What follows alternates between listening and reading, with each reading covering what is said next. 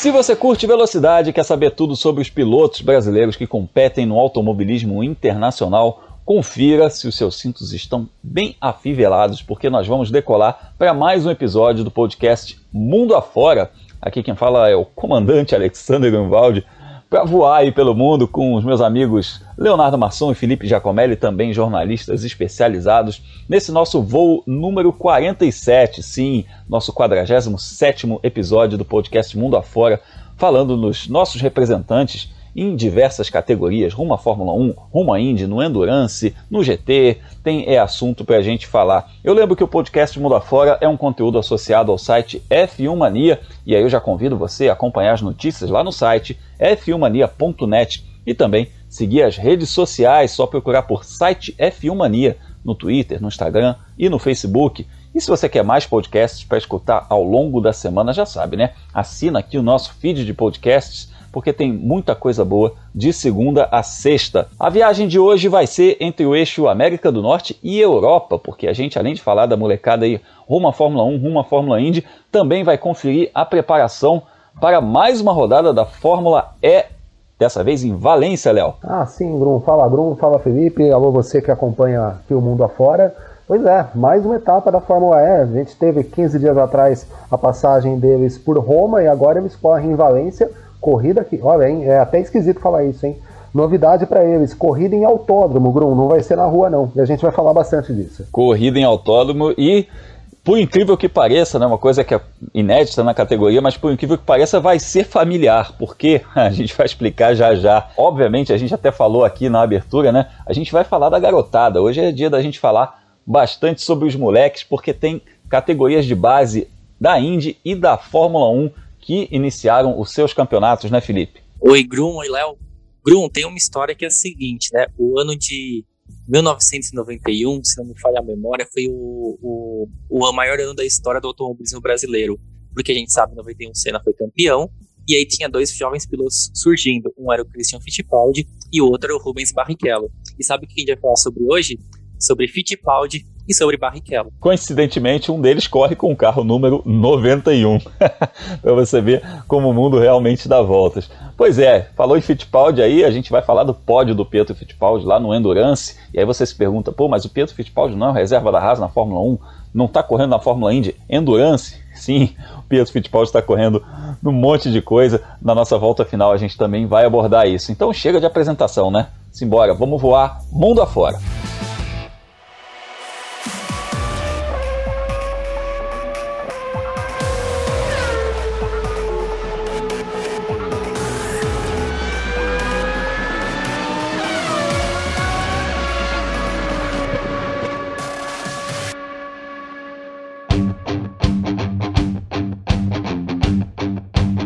Passageiros com destino a Valência, chegamos. Quem desembarca na cidade é a Fórmula E, que faz mais uma etapa nessa temporada de 2021, uma temporada que está sendo difícil para a Fórmula E, ainda não tem aquele calendário totalmente confirmado, a gente falou sobre isso nos episódios anteriores. Os pilotos ainda não sabem quantas etapas eles vão disputar esse ano, a categoria ainda não fechou o seu calendário e a solução até o momento está sendo fazer rodadas duplas. A primeira rodada dupla foi lá em Diriá, na Arábia Saudita, depois rolou uma rodada dupla em Roma e agora a categoria vai para mais uma rodada dupla, dessa vez em Valência. Agora, Valência é um circuito, é um autódromo, categoria que corre nas ruas, vai correr no autódromo. Essa é uma discussão muito interessante, inclusive envolve o futuro da Fórmula E, os interesses das montadoras e tudo mais, né? Mas é uma situação bem diferente. Por que, que é uma situação diferente? Porque Valência recebe os testes da Fórmula E, os testes de pré-temporada. Então é um, é um, lugar que os pilotos já conhecem muito. Léo, o que, que, a gente pode esperar dessa corrida? Apesar de ser uma novidade no calendário, não tem muito segredo para as equipes, né? É uma novidade no calendário, mas como você disse, os testes são normalmente realizados por lá, então as equipes conhecem mais ou menos.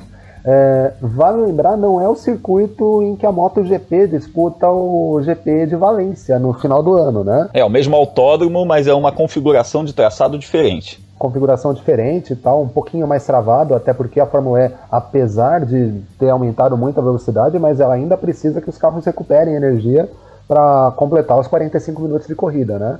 Agora, o que a gente pode esperar, Grum, pelo menos eu espero, É, é o seguinte, uma corrida das mais agitadas, por conta de não ser uma pista de rua, a gente deve ter um pouco mais de ação do que a gente está acostumado nas ruas. Vale lembrar, a Fórmula E, o único autódromo onde a Fórmula E já correu é o Hermanos Rodrigues, lá na Cidade do México, e as corridas costumam ser bem agitadas. Uh, o maior exemplo disso é aquela chegada, não sei se vocês vão se lembrar, uh, do Lucas de Graça com o Pascal Verlaine, os dois lado a lado. O Verlaine liderou né, a parte final inteira da corrida, ficou sem bateria e ainda assim tentou espremer o de Graça no muro no finalzinho, mas o de Graça saiu com a vitória. Tinha não muito mais bateria que o Verlaine naquela, naquela altura. Mas o suficiente para cruzar a linha de chegada na frente, né? Foi espremido ali, rente ao muro, passou com um bico de vantagem. Lembrou aquela cena do, do Carros, né? Do filme Carros? que, Sim, que chegam os três lá, o, o, o Cachau lá chega com a língua para fora, foi mais ou menos assim, né? o Relâmpago McQueen, né? Aliás, aliás baita filme. É, mas foi bem isso mesmo. Então, as corridas em autódromo, as poucas corridas que a Fórmula E fez em autódromo e sempre é, na Cidade do México, foram bastante agitadas. Uh, mesmo provas que não são exatamente em rua, se você pegar as corridas que aconteceram anteriormente em Berlim, no aeroporto de Tempelhof, uh, que é um pouco mais largo do que a gente costuma ver nas ruas, são corridas mais agitadas. Então acredito que a gente possa ver provas bem disputadas, né? São duas, mais uma vez, né? A outra rodada dupla nesse final de semana. Então eu creio que vão, vão ter corrida bem agitada, bem interessante para acompanhar aí no final de semana. É isso. No, no caso de um autódromo, tem as próprias barreiras de proteção de um autódromo, então é uma situação diferente. Mas falando sobre as corridas de rua, por que que também os, tra os traçados são um pouco mais curtos, as retas são um pouco mais curtas. Tem essa questão que você falou, Léo, da recuperação de energia, que é muito importante no motor elétrico, mas também tem outra situação que são as barreiras de proteção que são homologadas pela FIA. Então tem, dando, dando um exemplo meio grosseiro aqui, mas digamos assim, uma barreira para uma, uma reta de 600 metros, ela vai custar X. Uma barreira para uma reta de 1000 metros, ela vai custar 5X. Então isso também conta na, na questão dos custos, né? Por isso que a categoria não corre em autódromos com retas tão grandes, em pistas com retas tão grandes, e mesmo quando tem uma reta muito grande, eles fazem uma chicanezinha. A gente viu isso inclusive lá em Roma, né? Tinha uma, tinha uma reta que era um pouco mais longa e eles colocam uma chicane para quebrar um pouquinho a velocidade, também por conta dessa questão das barreiras, de não gerar tanto custo para a categoria. É, Felipe, pelo que a gente viu nas últimas etapas aí, dá para esperar um bom desempenho dos brasileiros, porque a Dragon costuma andar bem nos testes por lá. A gente não tem a confirmação se eles vão ou não com o novo carro, né? Mas eles costumam andar bem. E o de Graça vem de uma rodada aí que ele liderou a corrida e ganharia essa corrida não fosse a quebra cinco minutos da bandeirada, ele estava liderando e com francas condições de vencer essa prova. Então, é um cenário que dá para a gente a esperança de que a gente tenha os brasileiros em boa situação. Ah, boa esperança sim, Grum. O de graça é o que você falou, que pena, né? Que foi cinco minutinhos ali do fim da prova, ele tem aquela quebra mecânica. O, na corrida seguinte, depois teve aquele acidente com o Boemi, mas tem uma vantagem, né? Em meio a tudo isso, significa que ele está na parte de baixo da tabela, então ele vai se classificar depois, né? Vai participar da classificação quando a situação da pista está um pouquinho mais emborrachada, um pouquinho melhor. Então a chance dele brigar pelas primeiras colocações, a gente espera que ele passe, né, para fase final da classificação e possa ali entrar na luta pela pole position aconteça agora, na, agora em Valência. E aí na frente, o Lucas de Graça já mostrou que talvez seja um dos melhores pilotos do campeonato, tanto em termos de ritmo de corrida, sem comprometer o consumo de energia, né, sem você ficar gastando demais a bateria, e também consegue fazer ultrapassagens. A gente vai lembrar que ele fez no Verne lá em Roma, não foi com o fan boost, não foi com o modo de ataque, foi uma ultrapassagem limpa né, na pista. Ele viu o espaço, jogou o carro, aproveitou e passou.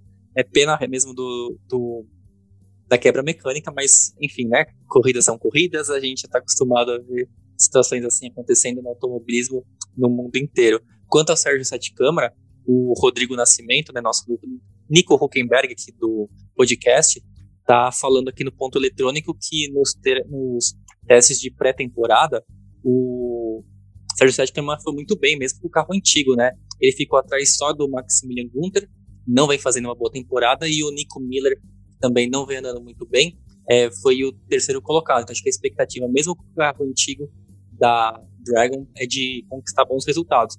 de qualquer maneira, a gente sabe, né? Carro novo, o, a expectativa sobe ainda mais, né? De repente a gente pode ver até os dois brasileiros é, brigando lá na frente, quem sabe, agora nesse final de semana na Espanha. É o que a gente torce, com toda certeza. Isso seria muito interessante a gente ter os brasileiros no pódio, mesmo que seja um em cada dia, mas os dois no mesmo pódio seria algo muito interessante também dentro da categoria, porque é uma força, né? A gente sabe que o público brasileiro também é muito ligado nisso, é muito ligado em resultado. Então seria uma força para a categoria no Brasil, agora com um novo pacote televisivo também. Mudou de emissora na TV fechada, entrou numa emissora na TV aberta. É importante que os brasileiros também tenham algum destaque, tenham um, um bom desempenho. A gente fica aqui na torcida pelos pilotos brasileiros, dando aquela repassada no campeonato. Como é que como é que está o campeonato depois de duas rodadas duplas? Depois de quatro corridas disputadas. Eu lembro que a Mercedes foi a única equipe que conseguiu vencer mais de uma vez. É, mas o campeonato está na liderança, está com Sunbird na liderança com 43 pontos, ele que é piloto da Jaguar. Mitch Evans, também da Jaguar, na segunda posição com 39 pontos, e o Robin Frins com 34 o Sérgio Sete Câmara tem 12 pontos, está em 14 e em 18 vem o Lucas de Graça com 6 pontos. Vai ser mais uma rodada dupla, então significa que tem corrida sábado e corrida domingo e você conversa com a gente nas redes sociais porque a gente vai falar bastante sobre essas duas corridas. A gente segue em solo europeu, agora para a Itália. Chegamos em Imola, onde a Fórmula Regional Europeia by Alpine abriu sua temporada durante o GP da Emília-Romanha de Fórmula 1. Esse, essa preliminar no GP de Fórmula 1 que foi tão badalado, que teve tanta gente falando sobre ele, foi um corridão também, né? Essa preliminar contou com dois brasileiros que fizeram a estreia deles nesse campeonato, o Gabriel Bortoleto e o Dudu Barrichello. Antes de falar dos brasileiros, eu quero só dar um parêntese aqui, porque em algum momento você vai ler ouvir, assistir alguém falando da FRECA. Aí você fala, FRECA, o que, que é FRECA? É a sigla para Fórmula Regional Europeia Championship by Alpine. Nossa, que nome gigante. Por isso que o pessoal está abreviando, botando freca. Eu não curto muito, mas em algum momento você vai ouvir, então eu fiz questão de te avisar aqui, porque pode passar na sua timeline e você falar, mas o que é isso aqui? Bom, a gente teve o Dudu Barrichello e o Gabriel Bortoleto e a gente começa falando do Bortoleto, que conseguiu um top 10 na primeira corrida e mandou uma mensagenzinha pra gente. Fala, Gabriel! Fala pessoal, tudo bem? Gabriel Bortoleto aqui. Vim dar uma passada para falar para vocês como foi o final de semana aqui em Imola. É... Bom, foi muito legal. É, primeira etapa do ano, nova equipe para mim, tudo novo. Cheguei direto pro treino e sem ser testado com eles nem nada antes. FP1 acabei que eu não consegui fazer por um problema no câmbio. Depois fui direto para FP2 e já teve o quali. É, consegui me classificar até que bem para a situação que a gente estava ali. Fui o melhor da equipe é, na primeira corrida. Acabei em nono, é, largando de décimo segundo. Na segunda corrida eu fui décimo primeiro e larguei de décimo quarto, com disputas ótimas, assim, me diverti bastante. É, peguei bastante experiência com certeza, né? Nova categoria para mim, outros adversários. O grid está muito forte esse ano, então foi bem legal disputar com esse pessoal novo. É, mas vamos que vamos para as próximas etapas. É, próxima etapa vai ser em Barcelona, dia 7, 8 e 9. E espero vocês torcendo por mim. E vamos que vamos com tudo, tá bom? Valeu, pessoal. Nos vemos em breve. Tchau, tchau. Valeu demais, uma boa estreia na equipe que pertence ao Fernando Alonso, né? Muito bacana isso também. A gente vê os pilotos de Fórmula 1 já trazendo o legado deles para o automobilismo. E o Gabriel tem um saldo positivo aí para esse primeiro fim de semana. Nono lugar na primeira corrida, décimo segundo é, na corrida 2. Foi suado, foi bacana a estreia dele. Obviamente que ele escapou da pista, perdeu posição, teve que recuperar. Aquela, aquela história toda de categoria de base que a gente conhece muito bem.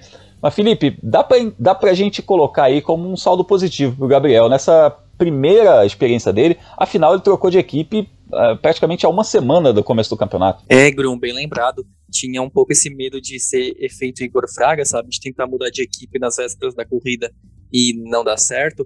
Mas ainda bem que no caso dele o final foi feliz, né? Ele estava escalado para correr pela TR, que é uma equipe portuguesa que recebe apoio da RP, que é uma esquadra italiana a gente vai falar da RP, acho que daqui a pouquinho, mas voltando na história do Gabriel, ele quis trocar de equipe pelo fraco desempenho na pré-temporada, né? Ele teve dificuldades para terminar os treinos entre os 20 primeiros colocados. A gente está falando de um grid de quase 35 pilotos, mas mesmo assim estava é, bem abaixo do esperado para ele.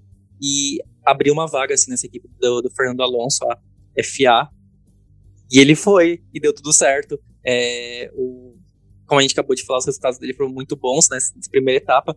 Mas o Grum, o que eu queria lembrar aqui é que a Fórmula Regional by Alpine, né, ou a FRECA, como você disse agora há pouquinho, é um, é um dos campeonatos mais difíceis da, das categorias de base. E não é só porque o grid ele é muito forte, que é verdade, ele é muito forte mesmo. Mas é porque não tem corrida com grid invertido. É diferente né, da Fórmula 2, é diferente da Fórmula 3, é diferente da Fórmula 4, em que às vezes o piloto ele classifica né, na oitava, na nona, na décima colocação para o grid, e aí depois em uma das provas do fim de semana, o décimo lugar de repente vira pole position, e o piloto que está ali no meio do pelotão é, vence uma prova, ou de repente chega ao pódio, e aí ele se destaca muito fácil nessa, né? Na, na Fórmula Regional by Alpine não tem isso, então o oitavo lugar do Bortoleto no grid da primeira prova, depois virou nono lugar na linha de chegada, e depois o décimo segundo posto, é, são bons resultados dentro desse cenário de que não tem essas vantagenzinhas pequenas né, para os pilotos dentro de uma perspectiva de que ele é um novato, né? Ele está chegando sem não ter nenhum apoio de uma equipe de Fórmula 1, está correndo por uma equipe que não está entre as grandes da categoria, né? A gente lembra que a Prema, a RT e a Arace são as três principais do campeonato. Foi um saldo bastante positivo para ele. Foi, com toda certeza. E a gente lembra que é um campeonato que é fruto da fusão de dois campeonatos. Então tem alguns fatores que entram nessa equação aí. O primeiro deles é o grid mais cheio, né? A gente tinha um grid bem menor no ano passado, quando o Gianluca Petekoff foi campeão, e esse campeonato se fundiu com a Fórmula Renault, por isso veio o Alpine no nome, e a Fórmula Renault trouxe aí várias equipes, vários cockpits, então hoje são mais de 30 carros no grid, é um grid muito forte, e eu arrisco dizer que é o melhor grid de categoria de base de 2021 da temporada, porque tem muita gente boa, o próprio Dudu Barrichello falou isso na live que a gente fez no canal do F1 Mania no YouTube, ele comentou sobre isso, citou vários nomes. Eu perguntei para ele, é, falei, Dudu, me fala aí quais são os caras que você considera como, como os seus principais adversários. Aliás, eu vou até pedir para rodar esse áudio aqui dessa resposta do Dudu Barrichello, porque ele próprio mencionou alguns nomes muito bons. Vamos lá, vamos ouvir o Dudu Barrichello. A categoria realmente esse ano está muito, muito forte. Alguns têm até falado que é a mais forte que tem até, até hoje é, pilotos muito, muito fortes. Acho que os nomes, os maiores nomes são né, Gabriele Mini, Adrien David, tem Davi Vidales, é, enfim, tem, tem muitos nomes que já foram multicampeões no, no, no kartismo mundial. O Paul Aaron corre lá também, o Dino Beganovic. Tem uns pilotos muito, muito fortes. É, que eu já conheci antes de chegar lá, então foi bem legal, conheci eles e, e tudo mais. Uh, mas acho que né, eles são famosinhos, eles são isso, são aquilo, mas eles, eles são pessoas normais, eles são crianças normais também, então acho que não tem nada fora assim do normal. E honestamente, com o que a gente tem agora, eu não tô nem perto deles. Então, só, só curtir, como eu te falei, só, só ir para frente para alguma hora tá, tá ali. Essa resposta do Dudu aí foi antes da corrida, então antes do fim de semana em que a gente conversou com ele, mas você percebe aí que ele listou vários nomes é, importantíssimos das categorias de base, inclusive pilotos que já são apadrinhados por equipes de Fórmula 1, já fazem parte de academias, alguns pilotos com um ótimo histórico no kart, pilotos que já vêm de título de Fórmula 4 e tudo mais. Então o grid está muito complicado, está muito puxado. Então classificar no top 10 já é realmente um grande feito. Mas esse, essa fusão ela trouxe também outro elemento, que é uma mudança de regulamento. Ficou um, um, um pouco de um regulamento com um pouco de outro. Assim, mantiveram o chassi de um com o motor de outro. E aí, quando casou isso, nem todas as equipes conseguiram fazer um carro bom logo de cara. E no caso da equipe do Dudu Barrichello, a gente percebeu que eles estão sofrendo muito ainda nessa busca pelo setup. Ele próprio falou sobre isso, que eles estavam ainda remando bastante. E, Léo, dá para a gente classificar aí como um, o 14 lugar do Dudu Barrichello estreando no automobilismo europeu nessa corrida 2. Ele acabou sendo punido depois por uma infração no safety car, né? tomou 25 segundos, mas na pista ele terminou em 14, o que a gente pode considerar um desempenho real, depois dele ter sido vigésimo na primeira corrida. Já evoluiu Então é, é a estreia dele no automobilismo europeu. Ele não conhecia a pista também, não conhecia o carro, uma categoria difícil, um grid de altíssimo nível. Eu também vejo como bastante positiva essa primeira experiência dele no automobilismo europeu. Ah, é positivo sim, viu, Bruno? É bastante positivo. Uh, a expectativa, até conversando com alguns colegas, a gente não imaginava que ele pudesse figurar na primeira página da classificação. Considerando que são mais de 30 pilotos no grid, ele terminar na pista em 14 é um senhor resultado. Uh, óbvio, depois veio a punição, então um pouco de inexperiência também, uh, ele acabou perdendo esse 14 lugar. Uh, mas para a primeira corrida, conhecendo o equipamento, ele teve uma semana de teste, né, testes coletivos, mas o piloto vai pegar a mão na corrida para valer, no fim de semana de corrida para valer.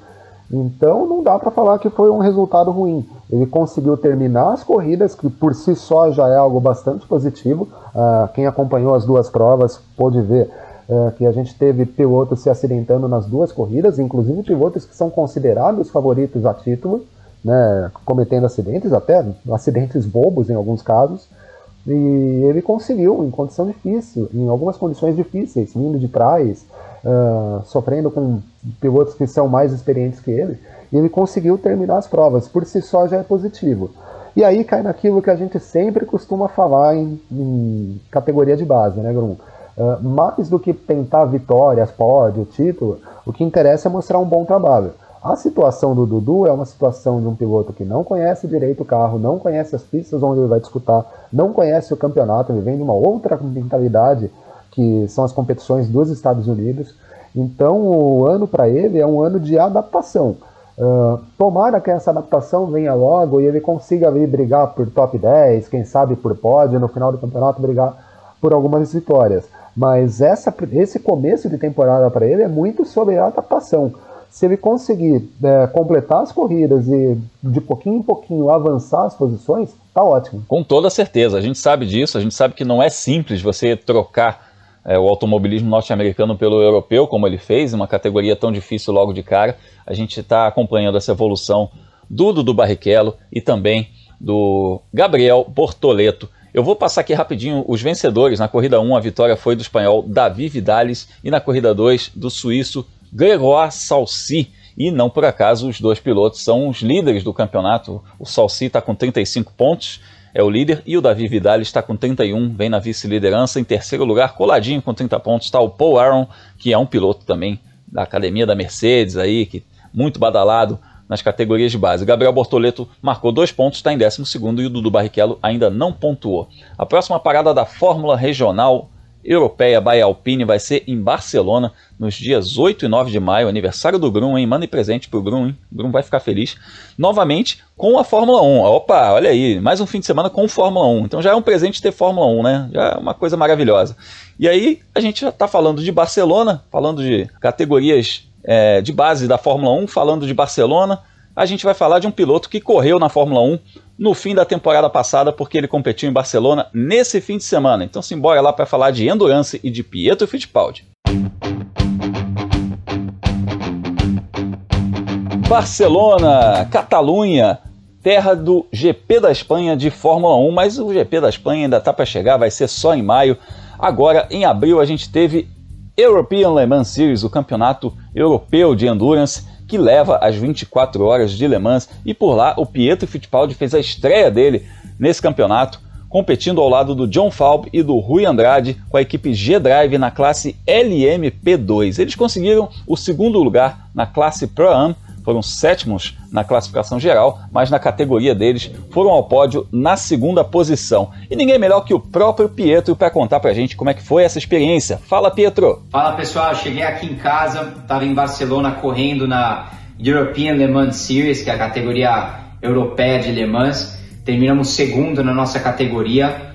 É, foi uma corrida muito boa. Depois uma, de uma semana difícil para a equipe, é, os carros só chegaram um dia antes que o final de semana de corrida ia começar. Teve um problema de logística, e, mas no final finalmente chegou. A equipe tentou preparar da melhor maneira possível o carro e a gente finalizou com um segundo lugar. Então eu estou feliz, tá aqui o troféu.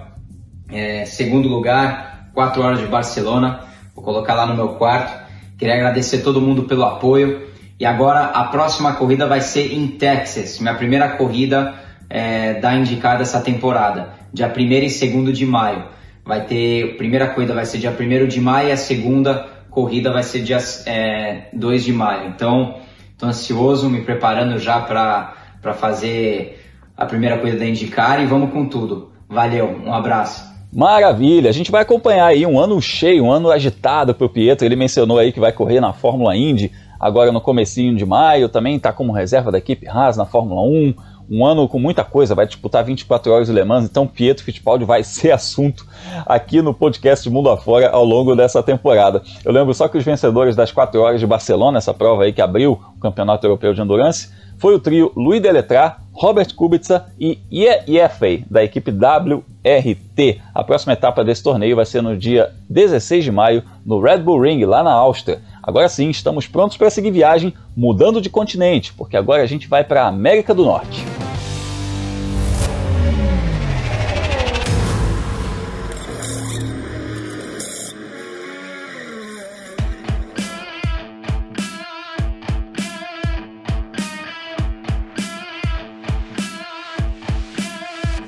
Sweet Home Alabama. Chegamos ao estado do Alabama, lá no circuito de Barber, onde as categorias da Indy tiveram a primeira largada do ano. Eu falo as categorias da Indy porque a gente está falando de todo o pacote, toda a família, a Fórmula Indy e as categorias do Road to Indy. Se a gente não teve nenhum piloto brasileiro no grid da Fórmula Indy Agora, nessa primeira etapa, a gente tem três brasileiros essa temporada, mas eles fazem só algumas corridas. Por exemplo, os três vão disputar as 500 milhas de Indianápolis, mas não estavam lá nessa primeira corrida do ano. Se por um lado a gente não tinha brasileiro na Fórmula Indy, a gente tinha dois representantes nas categorias de base, um em cada categoria. A gente começa falando do Kiko Porto, que começou com um décimo lugar na corrida 1 e um quarto lugar na corrida 2 da USF 2000. Ele que está competindo aí pelo segundo ano, segunda temporada dele nessa categoria, que é a categoria de entrada do Road to Indy. Fala pessoal, Kiko Porto aqui. Fim de semana passado teve a primeira etapa da USF 2000 lá na pista de Barber. Foi um fim de semana cheio de altos e baixos. É, a gente teve um problema na classificação 1 quando a gente estava colocando pneu zero.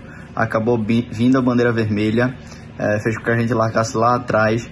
É, mas mesmo assim, a gente acabou na décima posição é, na corrida 1. Já na corrida 2, largando de terceiro, tive a dificuldade de segurar os caras que estavam atrás de mim, eles estavam de pneus novos, eu tinha usado esse pneu na classificação 1, mas ainda foi um P4. Foi um ótimo resultado é, depois das circunstâncias que a gente teve. É, esse fim de semana tem GP de. Pete, a pista que eu ganhei um ano passado. Então vamos para cima. Conto com a torcida de vocês. Valeu, um abraço. O circuito de Barber é bem travadinho, difícil para ultrapassagem. É, mesmo assim, Felipe, dá para a gente considerar esse início promissor do Kiko Porto. A gente falou no episódio anterior que ele é um dos pilotos que podem disputar o título também, então já aparecer no top 5 é importante. Ele classificou bem também. Um bom começo de ano para o piloto pernambucano. Né? Grum começou muito bem, sim, ainda mais importante porque a expectativa é que nesse ano o Kiko Porto faça todas as etapas, né? A gente comentou que tempo, na temporada passada ele perdeu duas rodadas por causa né, de tudo que está acontecendo no mundo, foram fronteira fechada, pessoas não podendo circular. E esse ano a gente quer que ele corra todas as corridas para ter chance de lutar pelo título. A primeira classificação dele no fim de semana foi bastante conturbada, né? Bandeiras vermelhas no treino, porque a USF 2000 está com um grid muito grande esse ano e o, tem um desnível né, entre as equipes principais e alguns times são, não, não vou dizer amadores, né? Mas são muito mais aquele time local, sabe, né? De, de o, o mecânico que conhece o piloto, que conhece o pai do piloto, e aí a gente acaba realmente tendo mais bandeiras amarelas, bandeiras vermelhas, o que pode mudar um pouquinho né, o resultado final da classificação e, consequentemente, da corrida. Aí o Kiko Porto terminou a primeira prova só na décima colocação, e aí, para quem está brigando pelo título, lembra que no ano passado a gente viu o Christian Rasmussen abrindo a temporada com seis vitórias consecutivas? É, é aquele sinal de resultado assim acontece, tudo bem, a gente entende, mas para quem quer brigar pelo título da USF 2000, não pode acontecer com frequência. E aí foi bom que a gente já viu ele se recuperando na segunda prova do fim de semana, e aí já andando mais perto, a equipe dele dominou, né? Fiz, terminaram em primeiro, segundo e quarto lugar, então a expectativa é muito boa, ainda mais agora, porque nesse final de semana eles vão para São Petersburgo, onde é uma pista que favorece né, mais as ultrapassagens do que Barber. Então, mesmo largando ali um pouquinho lá no meio do pelotão, a gente quer ver o Kiko Porto brigando na frente, né? Ano passado ele mostrou que consegue ultrapassar, que consegue liderar provas com frequência. A gente quer ver isso de novo nesse ano. Realmente uma estreia muito boa pro Kiko, que venceu corrida no ano passado, que fez pole position, terminou a temporada muito bem, e isso deu pra gente aí uma esperança de que esse 2021 fosse ainda melhor. A gente acredita ainda que o Kiko possa engrenar nessa temporada. Você lembrou bem, Felipe, que a equipe dele venceu a corrida 2, foi, foi inclusive um bom desempenho, primeiro, segundo e quarto, o Kiko foi o quarto colocado aí.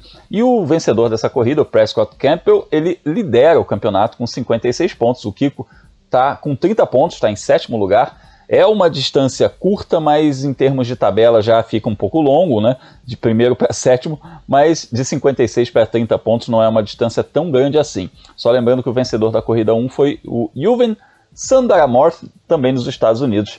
É um campeonato que promete bastante que a gente vai ficar de olho aí na molecada que está no Road to Indy.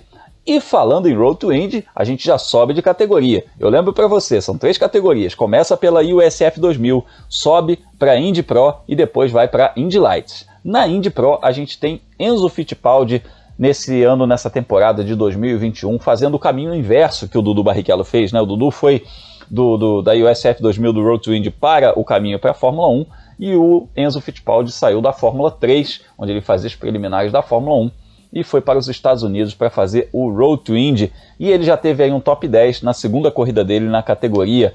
Ah, podemos também colocar a situação do Enzo Fittipaldi, Léo, como a gente colocou a situação do Dudu, que é uma diferença muito grande, né? É uma troca muito grande de cenário, de realidade. Então requer uma adaptação. Vai ser um começo mais difícil do que o torcedor de repente possa esperar para o primeiro momento. Ah, sim, eu acho que é rigorosamente a mesma situação, Bruno.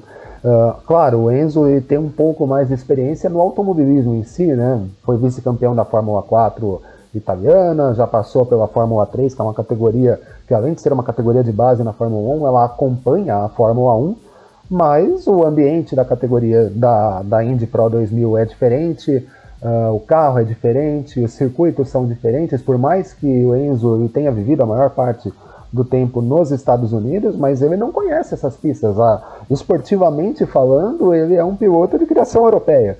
Então é, ele vai apanhar um pouquinho com isso, né, até pegar a mão, até se adaptar uh, com o carro, com a categoria, com as pistas. E aí, quando a gente considera tudo isso, e considerando também os resultados dos testes que a Indy Pro 2000 uh, eh, fez, acho que uma semana antes, uh, lá em Barber mesmo, esses resultados eles são condizentes com aquilo que ela apresentou nos testes. O 12 lugar acaba sendo um pouco até abaixo do que a gente espera dele, ele acabou se envolvendo num incidente no começo da primeira corrida do fim de semana e ficou para trás, né, teve, acabou tendo é, uma volta de desvantagem em relação aos líderes.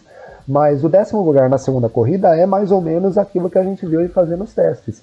Uh, o grid é bastante forte, se a gente puxar é, a classificação das duas provas, a gente vai ver alguns nomes que a gente falou bastante no ano passado, quando eles estavam lá na USF 2000, como o Rhys Gold, como o, o dinamarquês, o Christian Rasmussen, que o Felipe inclusive mencionou agora há pouco. Então é um grid forte considerando as categorias de base dos Estados Unidos, as categorias de base da Indy.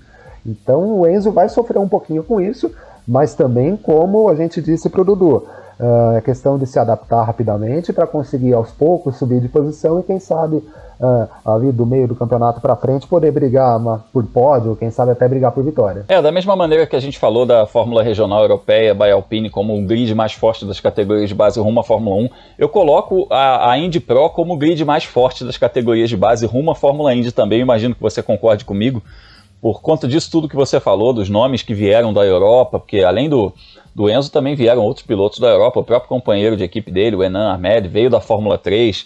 Eles são pilotos que têm, uma outra escola, além desses que subiram, né? Os pilotos que subiram, que são que têm experiência já nesses circuitos, já têm experiência no próprio tipo de evento que é o Road to Indy, na dinâmica das corridas, já entendem mais a respeito disso. E eu queria só fazer uma correção, que você falou que o, o Enzo foi vice-campeão da Fórmula 4 italiana. Ele foi campeão da Fórmula 4 italiana em 2018. Ele foi vice-campeão na Fórmula Regional Europeia. Que... Você tem razão, você tem total é razão, Bruno. é isso. Que olha que coincidência, né? O Dudu Barrichello foi vice-campeão ano passado da USF 2000 e foi para a Europa. Agora o Enzo, que tem um título de vice, tem um título na Fórmula 4 italiana e foi vice-campeão na Fórmula Regional Europeia, fez o caminho inverso e está indo para os Estados Unidos. E a próxima etapa da USF 2000 e da Indy Pro vai rolar já no próximo fim de semana em São Petersburgo. Pistinha também, manhosa, e a gente vai acompanhar os pilotos brasileiros. Senhores passageiros, o procedimento de pouso está começando, mas ainda não vamos pousar. Vamos dar aquele voo, né? aquela, aquela aproximação final. Vamos lá para a nossa volta final, falar de mais brasileiros competindo no mundo afora.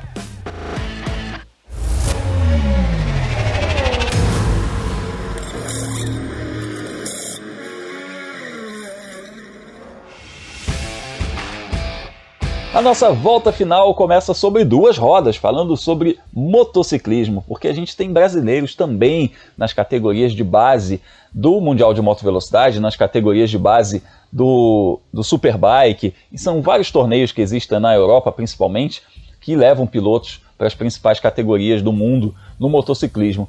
E a gente teve Diogo Moreira faturando um pódio em Portugal na Red Bull Rooks Cup, que é um campeonato fortíssimo que já revelou muita gente para a MotoGP. Inclusive, o vencedor da primeira etapa do ano na Moto 3, ele veio da Red Bull Rooks Cup também. Foi um piloto que largou do pit lane e ganhou a corrida. Então, por aí vocês têm noção do nível do campeonato que forma essa molecada.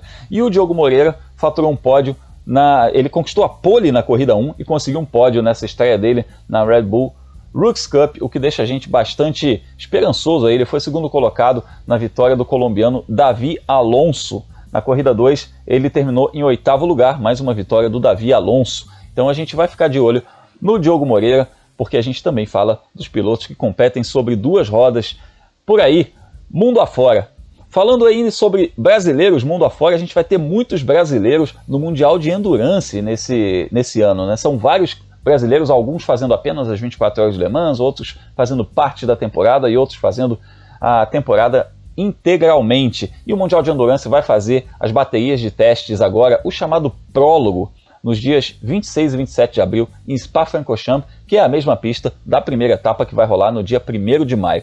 O Brasil tem quatro representantes aí no campeonato competindo em tempo integral, que são o André Negrão, na classe LMP1, é, o Daniel Serra, que está correndo no GT, o Felipe Fraga também no GT, e o Pipo Derani também na classe principal, com um hipercarro, mas que não vai estar presente nessa primeira etapa, porque a Glickenhaus quer fazer um teste ainda de 30 horas com o carro para dar confiabilidade, pensando nas 24 horas do Le Mans, antes da homologação junto à FIA. Então a equipe não vai participar dessa primeira etapa do campeonato, pensando justamente nisso, porque uma vez homologado, eles não podem mais mexer como eles gostariam, então eles ainda, ainda estão em desenvolvimento desse carro. Já o Daniel Serra vai fazer uma correria aí, porque ele vai estar na Stock Car nesse fim de semana. A Stock abre a temporada 2021 em Goiânia e o Daniel vai se pirulitar de Goiânia direto lá para Spa-Francorchamps para fazer esse prólogo, para participar desse prólogo aí. Ele que vai ser piloto integralmente da Ferrari. O Léo, a gente vai ter aí um, um, um, prato cheio, porque a gente vai ter brasileiro no, na, na, principal categoria e a gente vai ter também o Daniel Serra como um piloto da Ferrari em todas as corridas em tempo integral. Vai ser muito bacana ver o Daniel numa posição de protagonista dentro da escuderia. Vai ser interessante, Grum. Uh, primeiro, o Daniel fez muito por merecer isso, né? Um piloto com duas vitórias é, nas 24 horas de Le Mans, um piloto que já provou ser muito capaz não só no exterior, nas corridas longas, mas aqui no Brasil, né, com os títulos na Stock Car. Então vai ser bastante interessante acompanhá-lo no Mundial de Endurance pela primeira vez em tempo integral no Mundial de Endurance. E aquilo, né? É, é muito difícil a gente cravar que ele, vá, né, que ele possa ser campeão uh, mundial, né? Qualquer título mundial é difícil a gente cravar. Mas de saída a gente pode colocá-lo como um dos candidatos, sim. A categoria LM, GTE, Pro é uma das categorias mais fortes do mundial, né? A principal categoria dos GTs mas ele corre apoiado pela Ferrari, a F-Corse é a, é a equipe é a equipe Ferrari, é a equipe oficial da Ferrari, é, não só no Mundial de Endurance, mas em outros campeonatos que acontecem pelo mundo, e a expectativa para ele é bastante alta. Uh, vamos ver como que vai rolar essas, essas seis horas de Spa, né, essa primeira etapa, e torcer para que ele tenha um bom resultado para conseguir aí largar com o pé direito e já dar sequência aí na temporada ao longo do ano. É, eu falo bastante a respeito do Endurance, principalmente dos pilotos brasileiros, obviamente, porque eu gosto bastante de Le Mans, eu gosto bastante do, da IMSA, eu gosto do WEC, eu curto esses campeonatos, eu acho bacana essa mistura dos, dos protótipos, dos hipercarros, do GT, então eu tô lá falando, você procura lá por Fórmula 1 no Twitter, principalmente, tá em, é Fórmula 1 em todas as redes sociais, mas procura principalmente no Twitter, que a gente está sempre falando disso, né, Léo? Você também, como é que a gente acha você lá no Twitter? Ah, para me achar no Twitter, aliás, não só no Twitter, tá, gente? Twitter, Facebook, Instagram, dá uma busca por Leonardo Marçom, e aí você vai me ver falando bastante né, principalmente no mundo das corridas, mas enfim, falando um pouquinho sobre tudo. Uh, e esse, sobretudo, também um pouco do meu trabalho, seja com o Grum, no Fórmula Grum, tanto no F1 Mania quanto nas plataformas digitais da revista Racing. A gente encontra por lá então. Quem, né, quem quiser me seguir, uh, busca por Leonardo Marçom no Instagram, no Twitter e no Facebook. É isso aí, vamos trocar muita ideia lá nas redes sociais, viu, galera? A gente fala bastante sobre os pilotos brasileiros que competem mundo afora. E aí a gente vai fechando essa nossa volta final aqui falando dos testes da Fórmula 3, porque Caio Collet vai fazer os últimos testes antes da abertura da temporada da Fórmula 3. Esses testes vão rolar nos dias 21 e 22 de abril em Barcelona. Vai ser a preparação final antes da estreia do Caio Collet com a equipe MP no primeiro fim de semana de maio, também nesse mesmo circuito lá em Barcelona. E para a gente saber é, de todos esses resultados, saber como é que foram esses brasileiros, como é que foram esses pilotos e como foi o brasileiro Caio Collet nesses testes, a gente vai ter a agenda da velocidade também, né, Felipe? Grum, é isso mesmo, né? Tem carro na pista, tem agenda da velocidade. A agenda da velocidade um post né, que eu faço no meu site, o World of Motorsport, é, toda quinta-feira com os horários de onde assistir as corridas no final de semana, onde que a gente assiste as corridas, incluindo as que passam só no streaming, né, todas elas de graça, e também, é, para quem perder qualquer sessão de pista, é só voltar no meu site e ainda colocar um linkzinho lá é, para a página de resultado. Aí é um PDF ou a página de resultado da corrida. Então, você quer saber, por exemplo, onde é que o Caio Collet terminou nos treinos agora em Barcelona, você vai entrar no meu site, tem um link ali para cada uma das sessões de pista. E a gente fica na expectativa que ele consiga repetir os testes que ele participou no começo do mês, quando ele foi o mais rápido, né? É, a equipe dele é boa, não é a favorita, mas vamos ver o que acontece esse ano com o Caio Collet. As expectativas são muito altas. Quem quiser me seguir nas redes sociais, é só procurar por Felipe Giacomelli, tanto no Twitter quanto no Instagram. Mas se quiser procurar no LinkedIn, no Spotify, no Deezer, aí tudo bem também. É isso, a gente é multiplataforma, a gente está em todos os lugares, em todos os lugares a gente está torcendo aí pelos pilotos brasileiros. Eu acredito que o Caio Collet vai fazer uma temporada muito boa na Fórmula 3. É, a gente não tem tanta expectativa, não nutre tanta expectativa, porque a equipe não é realmente a melhor equipe, né? não é aquela situação de ser um favorito, mas eu acredito que ele vai conquistar muitos, muitos resultados bons ao longo desse ano. E a gente vai estar ligado em todas as plataformas, evidentemente. Se você está no Spotify nos ouvindo, inclusive, muito obrigado. Tem outros vários agregadores de podcasts aqui para você ouvir o mundo afora. E falando nisso, eu convido você a ouvir os outros podcasts da casa, né? Porque tem o Fulgaz, também semanalmente, que nem o nosso mundo afora, com o Gabo Carvalho e o Gabriel Lima falando sobre MotoGP. E de segunda a sexta, o Carlos Garcia e o Gabriel Gavinelli trazem as notícias e análises das notícias ao longo da semana do mundo do esporte a motor, da Fórmula 1 principalmente, mas de todo mundo do esporte a motor, no F1 Mania em ponto. Então fica ligado aí, assina nosso feed, fica ligado também nas nossas redes sociais, me procura lá por Fórmula 1 para a gente trocar uma ideia sobre velocidade, sobre automobilismo. Eu vou estar no próximo fim de semana em Goiânia, lá na Stock Car, então vou trazer também alguns bastidores aí dessa abertura do Campeonato Brasileiro de Stock Car e com muitas atrações agora, Tony Canaan, Felipe Massa. Então a gente tem vários pilotos que brilharam o mundo afora em vários campeonatos. A gente vai ter esses pilotos competindo agora na Stock Car. Fica ligado para a gente trocar uma ideia por lá. E na próxima semana a gente está de volta trazendo tudo sobre os brasileiros que estão competindo mundo afora. Até a próxima viagem. Um abraço!